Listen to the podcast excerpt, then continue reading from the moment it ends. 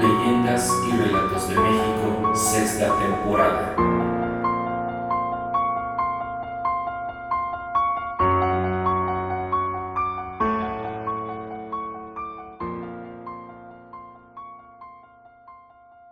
¿Qué tal amigos? Sean bienvenidos al último episodio de la sexta temporada de Leyendas y Relatos de México. Eh, como pudieron darse cuenta, eh, los últimos eh, episodios fueron dedicados a leyendas que ocurrieron en la época colonial. En esta ocasión quise cerrar igual también con un relato de la época colonial pensaba eh, relatar la leyenda de La Quemada, la, calle de La Quemada, que es una leyenda de aquí de la Ciudad de México. Pero esa leyenda eh, me parece que es más como una leyenda de amor, no tanto lo que mm, se relata aquí en, en este podcast que normalmente son cosas eh, paranormales, eh, cosas de fantasmas y aparecidos, ¿no? Entonces, esa leyenda es un poco más como de amor, muy en la tradición de las leyendas de la época colonial. Pero preferí seguir buscando y encontré una leyenda que no es eh, tan conocida y que sí se ajusta más a, a lo que se relata aquí. Y esta es eh, la leyenda de la campana encantada. Es una leyenda originaria del estado de Querétaro. Cabe resaltar que los municipios en los que ocurre son los municipios de Conca y de Jalpan, precisamente de este estado de la República.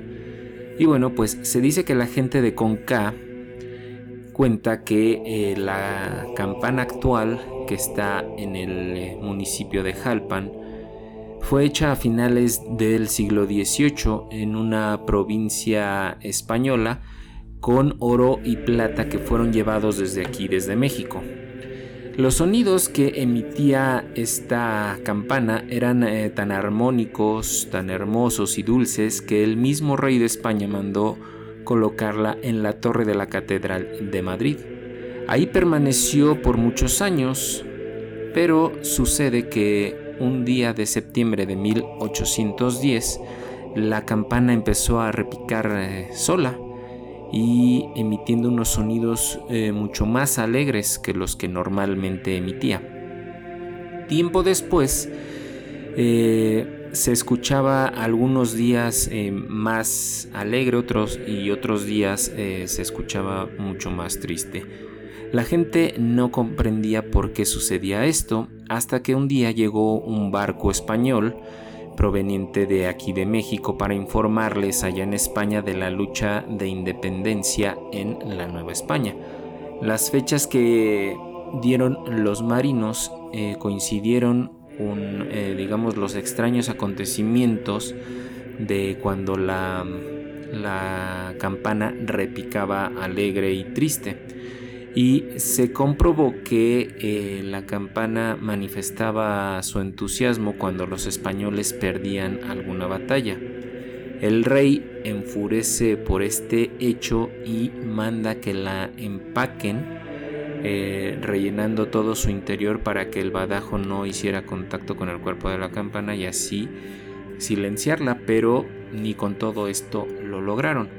Cansados eh, de tal situación, eh, el rey opta por embarcarla para después que la arrojaran en el medio del océano.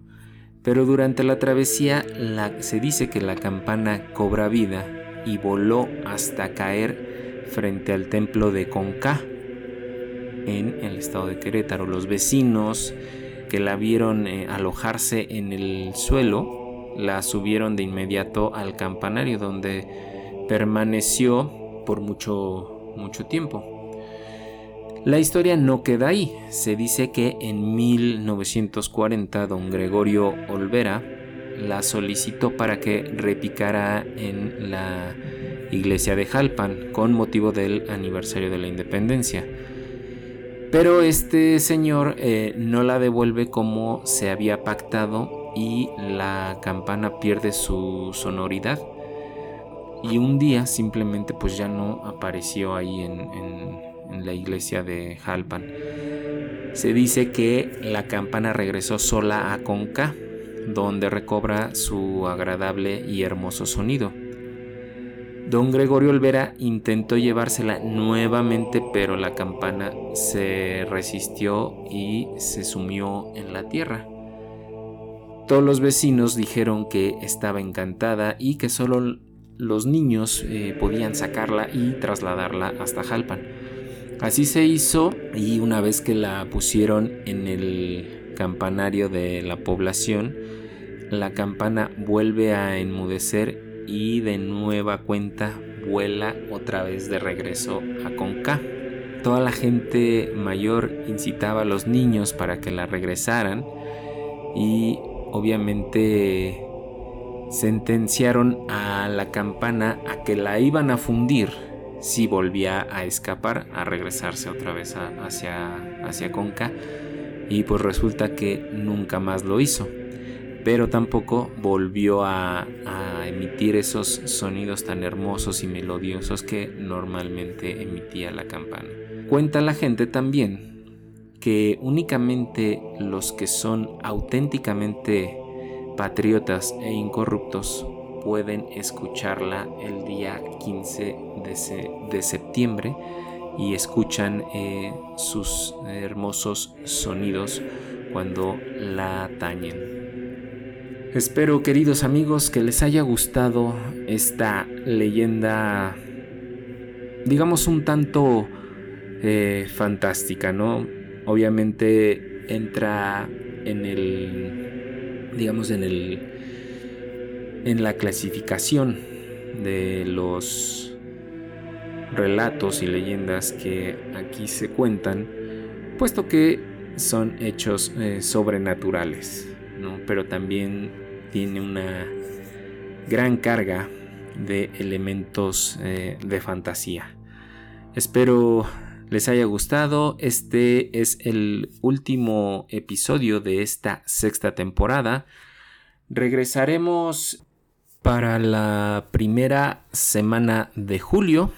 Eh, se vienen cosas muy muy interesantes y bueno amigos pues ya saben que por aquí nos seguimos encontrando en el siguiente episodio de Leyendas y Relatos de México. Así que hasta la próxima.